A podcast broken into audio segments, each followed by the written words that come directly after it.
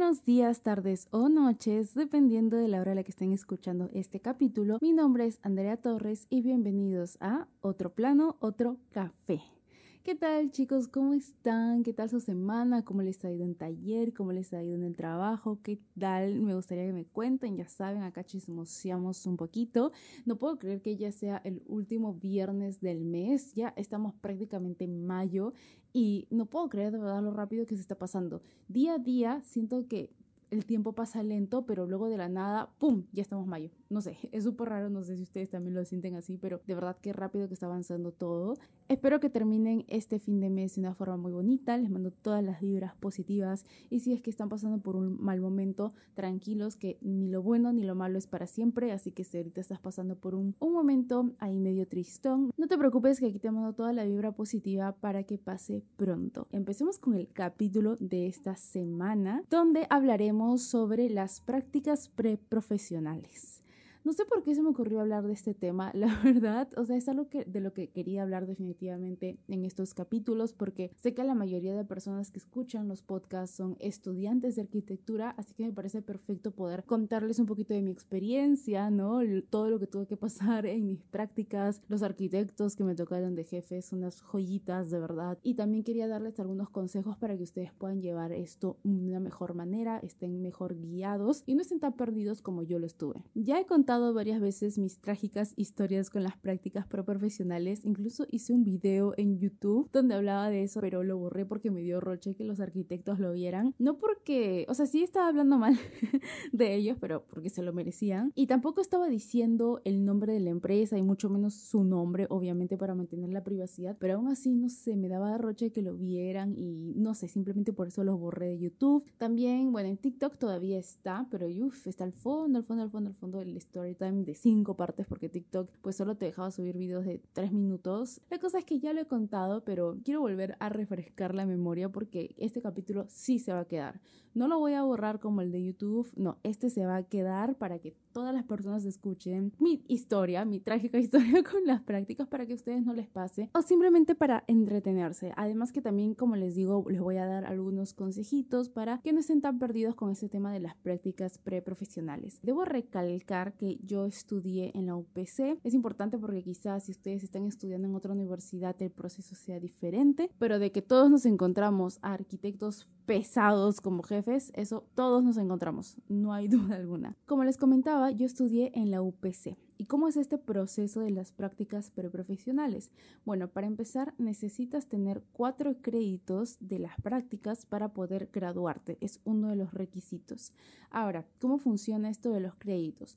son dos créditos por trabajo y en cada trabajo tienes que estar al menos tres meses para que se te sean válidos esos créditos. Ahora, ¿puedes estar en un mismo trabajo y aún así recibir cuatro créditos? Sí, pero en este caso no estarías tres meses en ese trabajo, sino seis como mínimo. Para que te cuenten el primer periodo, los tres meses, te firman las prácticas, te convalidan los dos créditos y luego los otros tres meses restantes con otros proyectos igual te convalidan. En mi caso no fue así, yo trabajé con dos arquitectos diferentes. ¿Y cómo conseguí esas prácticas? Les cuento. Yo iba a asistir a una conferencia que estaba organizando ese arquitecto. Bueno, su empresa en sí estaba organizando una conferencia. Eh, no recuerdo cuánto estaba, creo que 50 u 80 soles. La cosa es que al final cancelaron la, la conferencia y me dijeron, mira, te devolvemos la plata o te damos un cupo en nuestros cursos. Y yo, oh, bueno, voy a, tomar el cupo porque quería mi certificado. Estaba en, una época de mi vida en la que estaba loquis por certificados porque una amiga, realidad, en realidad una amiga me dijo, no, es importante tener certificados. Y yo, sí, tienes mucha razón, así que yo también quiero. Y bueno, como me metió esa espinita, dije, ya, está bien, yo también quiero mi certificado. Y la cosa es que, ¿a qué curso me metí?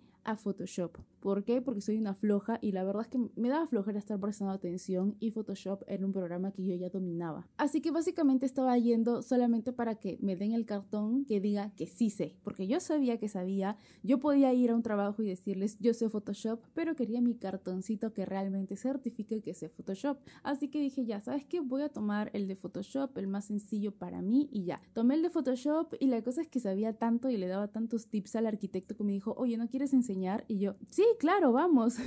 y ahí comenzó mi ruta por la enseñanza respecto a Photoshop, al menos menos y comencé a dictar clases. Y luego, como yo ya lo tenía al arquitecto por WhatsApp, ya lo tenía agregado, vi que subió súper informal una historia donde decía, necesito practicante, bla, bla, bla, bla, y justo eran vacaciones. Y yo dije, ok, necesito practicar ahorita porque imposible que yo practique durante el ciclo universitario porque me muero.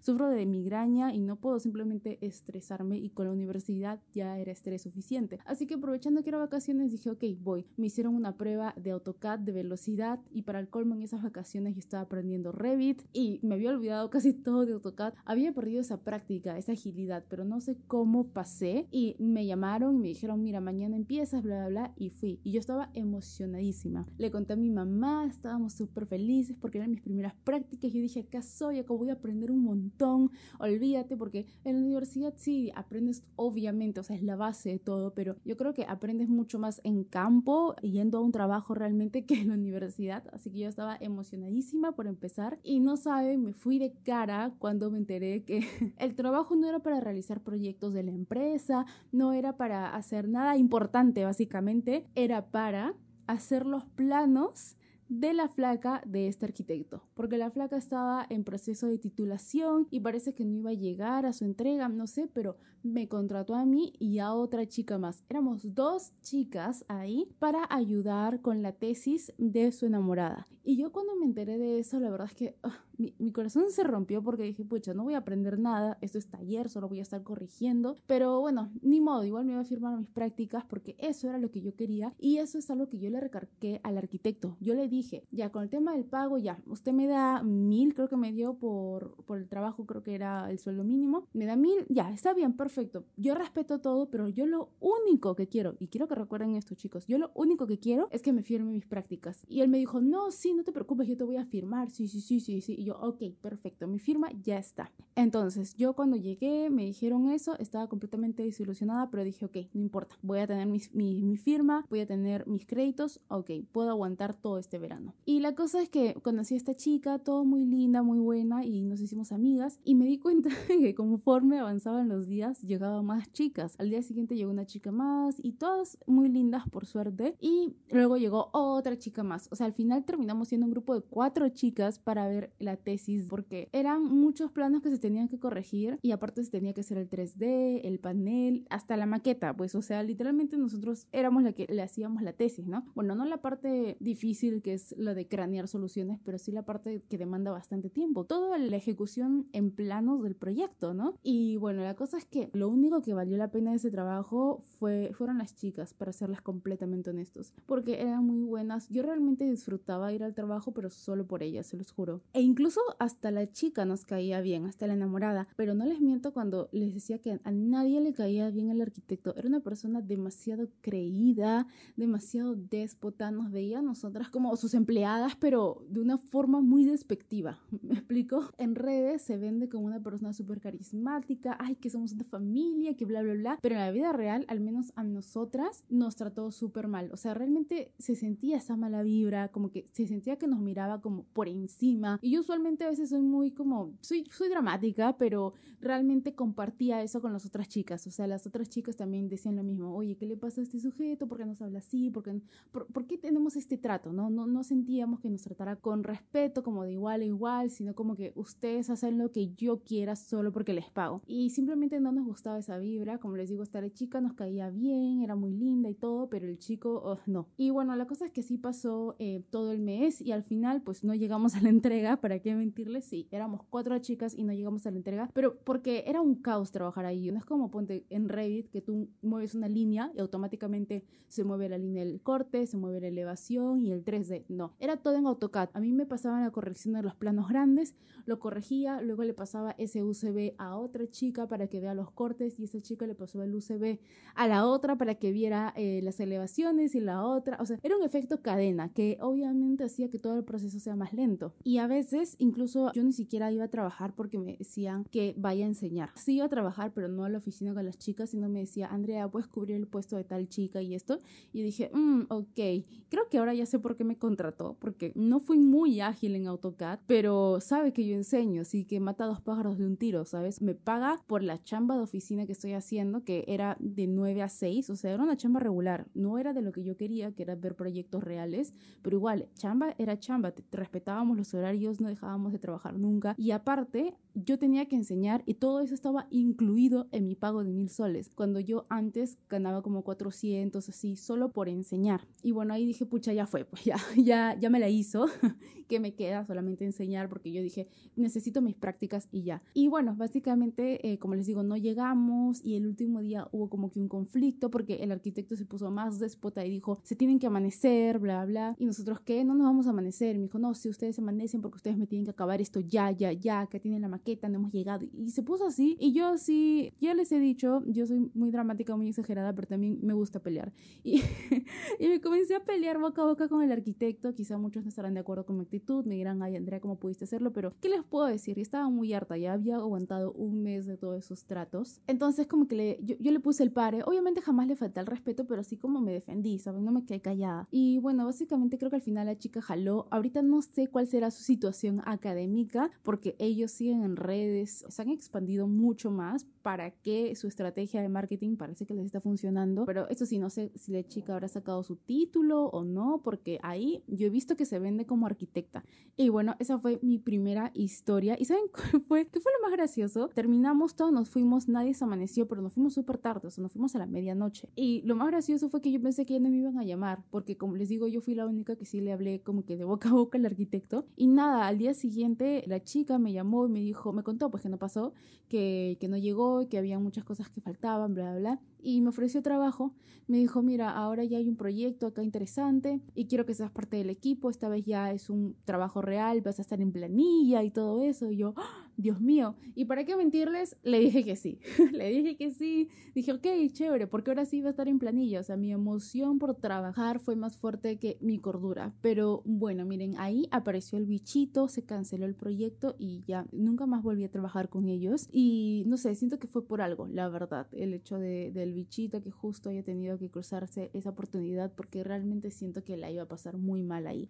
Ah, y me estaba olvidando de la parte más importante que les dije incluso, recuerden esta parte de las prácticas. Ya, yo volví a ir, antes de que me llamara por teléfono y todo, yo volví para llevar mi hojita para que me firme las prácticas, porque había estado un mes, pero ese mes sí me lo podía hacer valer como un crédito, algo así, lo podía hacer pasar como un mes y medio y considerando que yo ya estuve trabajando con él hace tiempo, quizá no en el proyecto, pero sí enseñando, yo dije, ok, chévere, me va a firmar. Y fui con mi hojita toda emocionada y me dijo, no, no te voy a firmar porque no has estado acá tres meses, has estado un mes. Y yo ya, pero mi universidad sí aprueba que me firme solamente por el mes y obviamente no me va a convalidar cuatro créditos, me va a convalidar solo uno. Solamente tienes que firmar y ya está. Y me dijo, no, no, no, no, que me van a llamar, bla, bla. Simplemente se cerró y no me quiso firmar nada y yo estaba enojadísima. Y bueno, aún así enojadísima, no sé cómo consideré trabajar con ellos. Y eso era lo que me faltaba contar. O sea, al final un fail con ese trabajo, más renegué que otra cosa porque ni siquiera me dieron mis prácticas. Yo todo lo que hacía lo hacía por mis prácticas y al final no las recibí. Pero bueno, a veces así pasan las cosas. Y ahora sí, vamos con la segunda historia rapidito. Ya estaba por terminar la universidad y necesitaba mis créditos ya, ya, ya. Y recuerdo que vi una publicación en Facebook. Comencé a buscar trabajo en Facebook, ¿cierto? No sé si ustedes han considerado buscar ahí, pero es un buen lugar para buscar prácticas, déjenme decirles. Usualmente uno busca en las páginas más comunes como Busca Trabajo, Boomerang, pero a veces encuentras más opciones en Facebook. Hay varias páginas. Yo a una página que se llamaba Prácticas Profesionales Arquitectura y ahí siempre publican, siempre hay varias opciones laborales, bueno, no varias, pero siempre hay. Y bueno, la cosa es que ahí encontré este, esa empresa, ¿no? Que decía, en tal, tal, tal, estamos buscando practicante y bla, bla, bla, bla, bla. Y yo mandé mi CV al correo que decía y ya, y esperé. Y justo fue 29 de enero, mi cumpleaños, que me llamó, me llamó el arquitecto y cuando me habló yo dije, espera, yo conozco su voz y me acordé que sí, es un profesor de mi universidad que sí me había enseñado, entonces yo estaba feliz y emocionada porque de actitud me parecía un arquitecto chévere, flexible, para nada como el otro, al menos en actitud, como les digo, se veía una persona muy amable. Me dijo que sí, que me gustó tu portafolio, que me gustaría que trabajes acá conmigo, bla, bla, bla, bla. Y yo, perfecto, estaba demasiado feliz. Dije, mira, justo es mi cumpleaños, qué bello regalo del, del destino. Y me dijo, ahora, el único problema es que no te voy a poder pagar. Y yo, no, todo, todo estaba perfecto hasta que me dijo eso. Y ya estaba en un punto en el que sí, estaba buscando mis prácticas, pero también me importaba la paga. No era como el primer trabajo que tuve donde sí, sí, sí, págame lo que quieras, pero fírmame la hoja. No, ahora quería que me firmen la hoja, pero también quería que reconozcan mi trabajo, porque no me parecía justo que no paguen, la verdad. Yo era ese team que rajaba de las personas que aceptaban la chamba sin pago, hasta que me convertí en uno.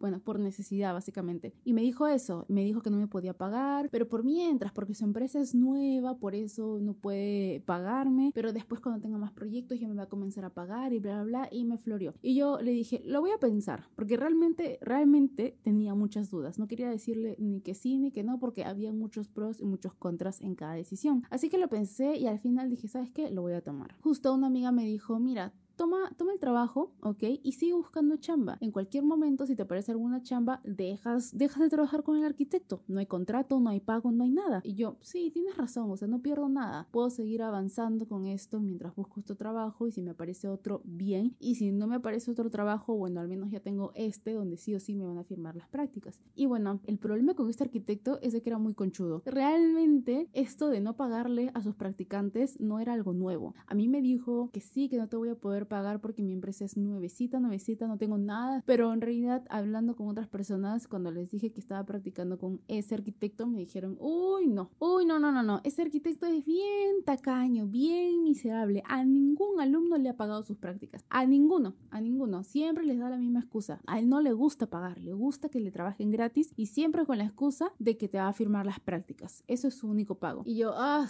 ya como que ahí me comenzó a caer mal porque no me gusta que abusen de la necesidad de otras personas, ¿no? Y bueno, como que por ese lado sí, mm, de lejito, como que no me caía muy bien, pero al menos de trato sí era bueno. ¿Para qué? Si era flexible, si entendía. Ahora no sé si era flexible porque pues obviamente con qué cara me va a estar exigiendo cosas cuando no me paga, pero bueno, vamos a darle el voto de confianza y vamos a decir que es así de bueno. Pero como les digo, no me gustaba el tema del pago y tampoco me gustaba que yo tenía que usar mi computadora para hacer todos los trabajos, porque este trabajo lo tuve ya en pandemia. Sí había trabajo presencial, pero muy limitado, la verdad, muy, muy limitado. Y obviamente a él no le convenía pues que yo vaya, ni siquiera sé si tenía un estudio, pero creo que él prefería mil veces que yo trabaje en mi computadora y gaste los recursos de mi computadora. Y bueno, prácticamente salí perdiendo, ¿no? Porque, o sea, sí, gané la firma, que es muy importante, pero ¿a qué costo, no? Bueno, la cosa es que seguí trabajando con él hasta que dije ya, enough, ya tengo mis tres meses, ya me va a poder firmar, ya soy libre. Me sentí como el genio cuando Aladín lo libera y se le caen las cadenas, literal, esa fui yo cuando se cumplieron los tres meses. Yo marcaba todos los días en mi calendario, un día menos, un día menos, hasta que ya se cumplieron los tres. Y ahí le dije, ¿sabes qué? ¿Me pagas o me voy? Así de simple. Y la cosa es que me dijo, no, no, sí, te voy a pagar porque este es un buen trabajo. Gracias a Dios, tengo suerte. Bueno, no sé si es suerte, pero parece que sí soy buena en mi chamba porque, como les digo, miren, en el primer trabajo que a pesar de que me enfrenté al arquitecto, igual me volvió a llamar y ahorita, pues el arquitecto pudo llamar a otra persona y también hacerle el mismo truquito de te firmo las prácticas, no te pago nada, pero me dijo, no, no quiero que te quedes, eh, yo te voy a comenzar a pagar, he movido ahí algunos numeritos para poder pagarte, me comenzó a pagar Igual ganaba mil, mil, mil cien, creo. Lo mínimo. Acá estoy siendo completamente honesta con ustedes. No, no tengo ningún problema con decirles montos porque creo que el mínimo era 900, mil, pero bueno, ese era el monto. Y la cosa es que al final me tuve que retirar. Me tuve que retirar porque ya he comenzado la universidad. Yo siempre todo el tema de las prácticas intento verlo en vacaciones. Bueno, intentaba verlo en vacaciones porque, como les digo, para mí era casi imposible trabajar y estudiar al mismo tiempo. Y bueno, la cosa es que me despedí de él. Todo bien, al final como, como ya me comenzó a pagar, ya, ya me cayó mucho mejor. Lo que sí, ay, es que este hombre de verdad le gusta aprovecharse de la gente. Yo ya había firmado mis prácticas y la cosa es de que no me acuerdo qué problema tuve con la universidad. O sea, no tuve ningún problema, pero según yo podía tener algún problema con convalidarlo. Si lo convalidaba hasta tal fecha, me validaban los tres meses, pero si no lo hacía, tenía que trabajar un mes más, algo así. La cosa es que necesitaba trabajar un mes más con él. Yo ya había renunciado, pero igual le hablé, le, le, expliqué mi caso y le dije, arquitecto, miren, la verdad es que tengo este problema, no sé si te va a trabajar un mes más, lo más probable es que simplemente me convaliden lo que ya trabajé y ya, porque sí trabajé los tres meses, pero como me atrasé un poquito en subir el documento, puede que no. En caso necesite trabajar un mes más, ¿usted cree que pueda seguir trabajando con usted? Y ¿saben lo que me dijo el arquitecto? Tengan en cuenta que ya me estaba pagando mi sueldo, ¿ah? Me dijo, Sí, claro, Andrea, no te preocupes. Mira, con el tema del pago, pues mm, ya como que he tenido algunos problemas, no te voy a poder pagar ese mes, pero tú igual apóyame en algunas cosas ese mes y yo me aseguro de que si esté firmado en caso no te acepten eh, las prácticas que había subido. Y yo me quedé, este... Ay, no digo nada más para no faltar al respeto, pero él ya tenía el presupuesto para pagarme porque ya había avanzado con proyectos. Me explico, no era una empresa nueva, ya habíamos trabajado juntos tres meses. Yo sabía en los proyectos que estaba metido y ya me estaba pagando, pero cuando vio que yo realmente necesitaba la firma, se aprovechó para decirme, ok, yo te lo firmo, pero trabaja gratis. O sea, parece que ese es su modo de operación, ver estudiantes necesitados de prácticas y decir, ok, acá tengo trabajadores gratis. Y bueno, básicamente tuve ese problema con ese arquitecto. No fue un problema grave, es más, es algo que pasa muy seguido y es algo que les puede pasar a ustedes, chicos. Por eso, una de mis recomendaciones, ya acabamos con las recomendaciones rapidito, es no esperen hasta el último para buscar prácticas. No sean como yo. Yo estaba súper desesperada por tener las prácticas porque ya estaba a punto de ingresar al décimo ciclo y tuve que trabajar gratis porque este arquitecto vio mi necesidad y me hizo chambear gratis solo para tener su firma. Así que ustedes creo que ya pueden comenzar a hacer prácticas a partir del quinto ciclo, si no me equivoco. Ni bien pueden hacer sus prácticas, chicos,